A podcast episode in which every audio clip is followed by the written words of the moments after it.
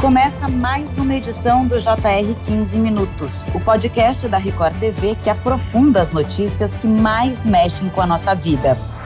O meteoro que iluminou parte do céu brasileiro causou medo nos moradores de várias cidades mineiras na última noite. E o Jornal da Record foi entender o que aconteceu exatamente. Segundo os especialistas, o meteoro era bem pequeno, tinha mais ou menos o tamanho de uma laranja.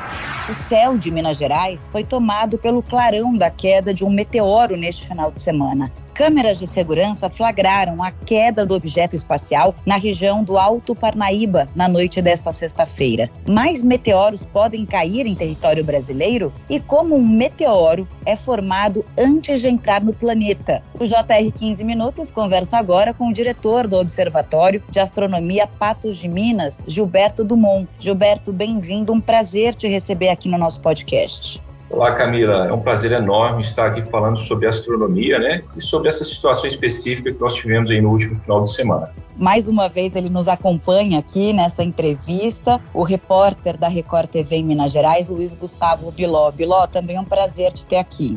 Ô Camila, o prazer é todo meu, pode sempre contar comigo. Biló, você chegou a ver essas imagens por câmeras, olho nu, como é que foi? Você se surpreendeu com isso?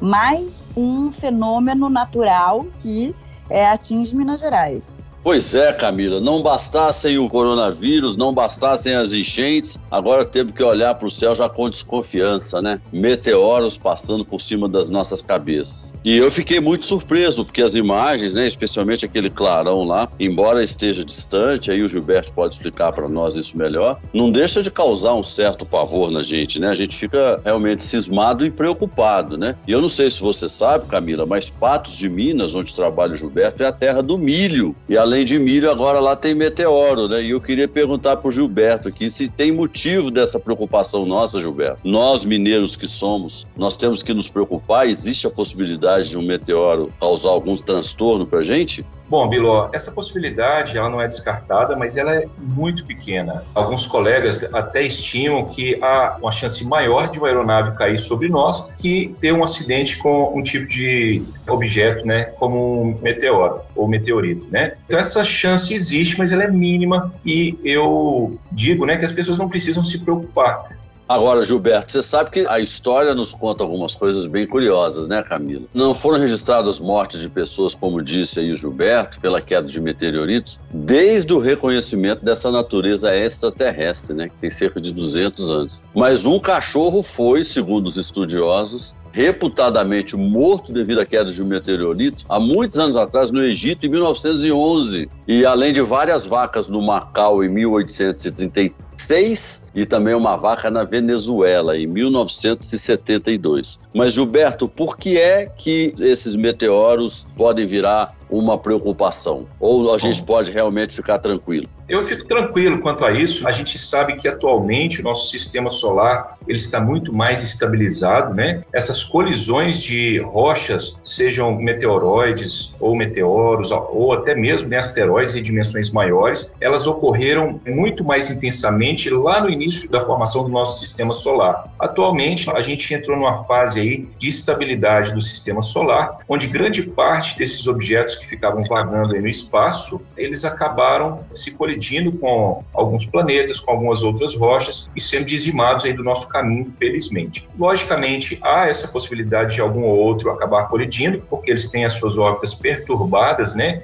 por outros planetas, mas a gente está numa era, numa fase né, do sistema solar muito mais estável. Uma prova de que essas colisões ocorreram com muito mais intensidade no passado são algumas crateras, uma cratera enorme causada aí por um asteroide no deserto do Arizona, a própria Lua, com as suas impressões, né, as crateras formadas na Lua, elas são oriundas de, de processo de colisão com rochas no passado, o que mostra que no início do sistema solar nós tínhamos muito mais essas colisões do que ocorre hoje. Embora a gente ainda tenha algumas colisões esporádicas, né, felizmente elas é, se dão com rochas de dimensões bem reduzidas, bem menores, muitas das vezes não nos oferecendo risco. Gilberto, hoje eu vi uma notícia da CBS que tem um asteroide perto aqui da Terra e vai passar muito próximo à Terra, coisa que a gente não via desde 1933. E até a CBS vai fazer uma transmissão ao vivo da passagem desse asteroide. Também é visto com preocupação, dá para a gente ver a olho nu. Parece que esse asteroide pode ser até duas vezes maior do que aquele prédio famoso de Nova York, o Empire State Building, né? Que já foi considerado o maior prédio de Nova York. É um asteroide grande.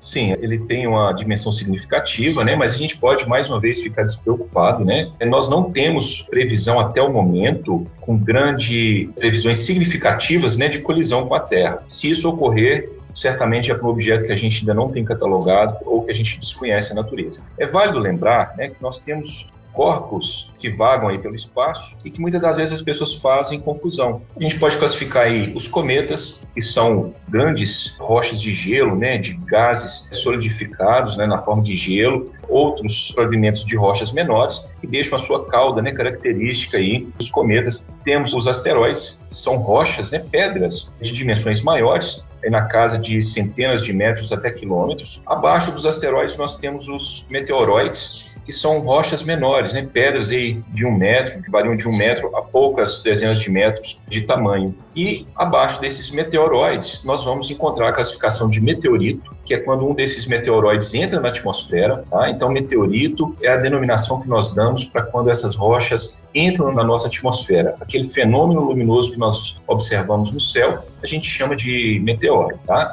Se essa rocha resiste à entrada na atmosfera e consegue chegar até o solo, aquela pedra que nós encontramos ali, né, que outrora era um meteoroide, passou a ser um meteoro na entrada na nossa atmosfera. Ao ser encontrada no solo, nós vamos denominá-la de meteorito. Então, meteorito é a pedra que nós encontramos no solo. Voltando para o asteroide, né? E todos esses corpos que eu citei, eles têm uma órbita ao redor do nosso Sol, assim como os planetas também. Hora ou outra, nós temos uma aproximação da Terra em sua órbita com esses corpos na órbita deles ao redor do Sol. Essa máxima aproximação melhora, logicamente, a nossa observação desses objetos por eles estarem mais próximos de nós, sendo possível observá-lo às vezes a olho nu ou outras vezes com instrumentos ópticos, pequenos telescópios ou binóculos. O asteroide em questão, ele hoje por volta das 18 horas, ele está na sua máxima aproximação com a Terra, mas sem oferecer risco nenhum, a uma distância bastante segura,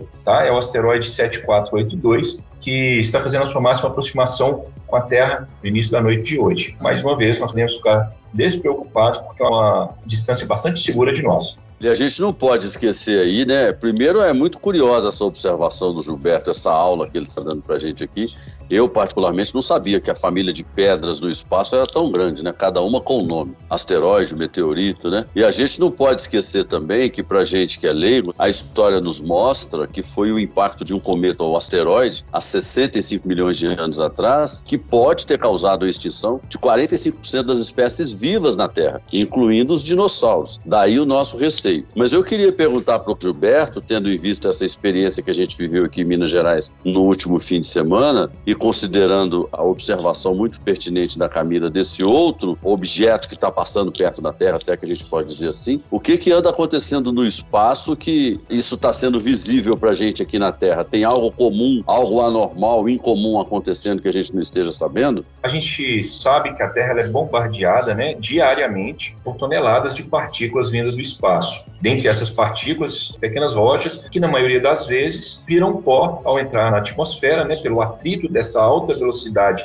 de entrada na atmosfera, estes corpos acabam explodindo, virando partículas de poeira que a gente mal observa. Alguma rocha de dimensão maior, ela acaba resistindo, né, essa queima é, pela entrada na atmosfera e atingindo o solo. E quando é uma rocha de dimensões significativas, ela causa, além de um flash luminoso muito intenso, o um barulho que assusta muitas pessoas. Porém, na formação do nosso sistema solar, era muito mais comum. Isso vai ficando mais raro com o passar dos anos. Porém, a gente permanece fazendo observações.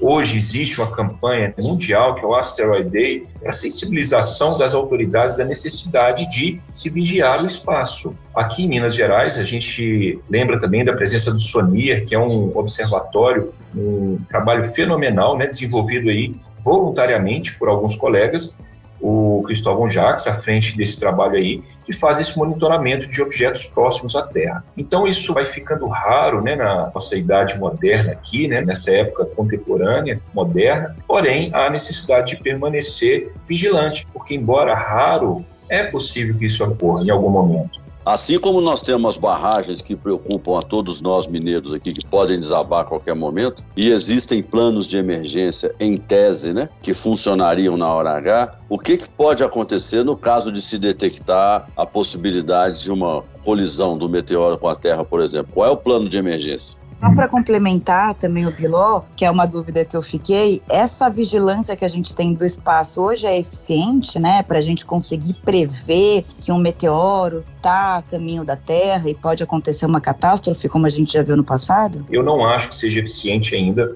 A gente tem muito que sensibilizar e melhorar. A gente precisaria de uma rede de telescópios espaciais para poder fazer essas predições. Por quê? Os telescópios em terra eles têm as limitações causadas aí, principalmente pelas condições atmosféricas. Um dia que está nublado, você não consegue fazer observação.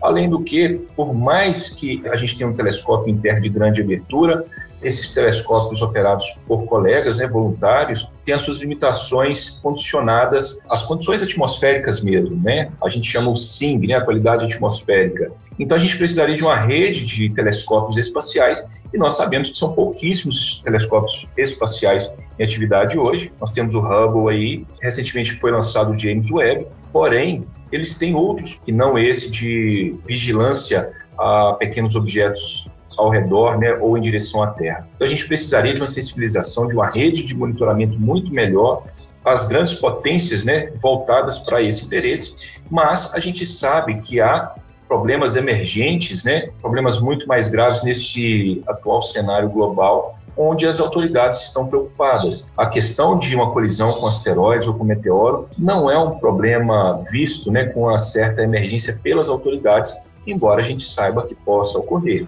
Eu não vejo como essa vigilância como algo eficaz atualmente. Eu acho que carece ainda muito de investimentos, de pesquisas na área, embora a gente tenha visto grandes nomes fomentando nessa necessidade, sensibilizando as autoridades para essa necessidade de vigilância frente aos objetos menores, né, próximos à Terra. Temos uma dificuldade de identificar esses objetos pelos tamanhos. Alguns objetos a partir do momento que eles passam a região de Júpiter, é que a gente consegue ter uma visibilidade dele com telescópios menores, né, situados aqui na Terra. Então, a partir desse momento que a gente consegue visualizá-lo. E o céu a gente sabe que é muito grande para a gente fazer essa vigilância a todo momento em todas as direções. Eu queria saber o seguinte: pouca gente sabe, Camila, e aí o Gilberto, como expert aí, pode falar dessa curiosidade. Existe um comércio desses fragmentos dos meteoritos. Isso é comercializado, inclusive, na internet. Eu estava pesquisando outro dia, tem pedaços de meteoritos sendo vendidos até no eBay. E aqui no Brasil a gente não tem legislação sobre isso ainda, né? Ou seja, o ser humano não perde uma oportunidade, né, Gilberto? Sim, infelizmente isso é muito polêmico ainda, né? No Brasil a gente não tem uma legislação. Na Argentina criaram a legislação. É, hoje, dificilmente, quando cai um meteorito na Argentina, a gente fica sabendo. E, obviamente, as pessoas tentam abafar né, para que seja comercializado ou seja desviado e não vá para o governo. Então, a gente passa por esses problemas, por quê? Porque esses fragmentos eles trazem inúmeras informações relevantes para os pesquisadores do processo de formação do nosso sistema solar. São rochas intocadas, são rochas que não sofreram intempérie climática, aqui em solo ainda, né? Então, quando encontradas, elas podem trazer informações riquíssimas a respeito do processo de formação do nosso sistema solar.